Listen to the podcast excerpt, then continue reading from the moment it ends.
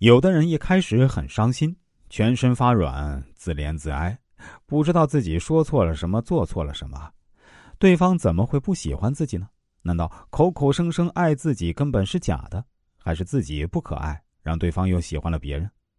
情绪乱七八糟，做任何事儿呢都没劲儿，甚至觉得十分讨厌自己，整个人泡在多愁善感里，痛苦的无法自拔。很显然，这些都是情绪上的痛苦。有的人一开始会生气，然后会衡量，对方如果是自己在乎的朋友，就会想办法或请教别人，学一些高招来化解；如果是自己不在乎的朋友，那简单就表现出懒得理睬、不屑一顾的态度。这其实是寻求问题的解决方式。从以上例子我们可以看出啊，只要一件事发生时，具有不同人性弱点的人就有不同的反应。而你是属于哪一种反应的人呢？具有哪些人性弱点？了解人性弱点以后啊，当你自己或别人的想法或情绪捉摸不定的时候，你的内心就不会一会儿沮丧一会儿高兴，因为经过你对自身的认知和了解，你知道人性弱点有答案，因此啊，你就不会再被人际关系的复杂性。或者因为互动中情感流动的不顺畅及被无数的疑问所困惑。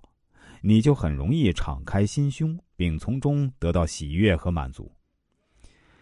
下面我们再来说说，当两个人的沟通变成了有沟没通，人际关系的问题出在哪里？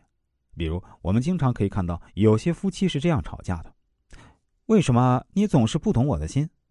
我说的话你是听不懂还是听不进去？你说的话难道不是这个意思吗？我为你做了这么多，为什么你还是不满足？你给我的这些都不是我想要的，我们大家不妨可以想象一下啊，这些对话在你的生活中出现过多少次？甚至这些吵架不仅仅限于夫妻啊，还可能在其他的关系中。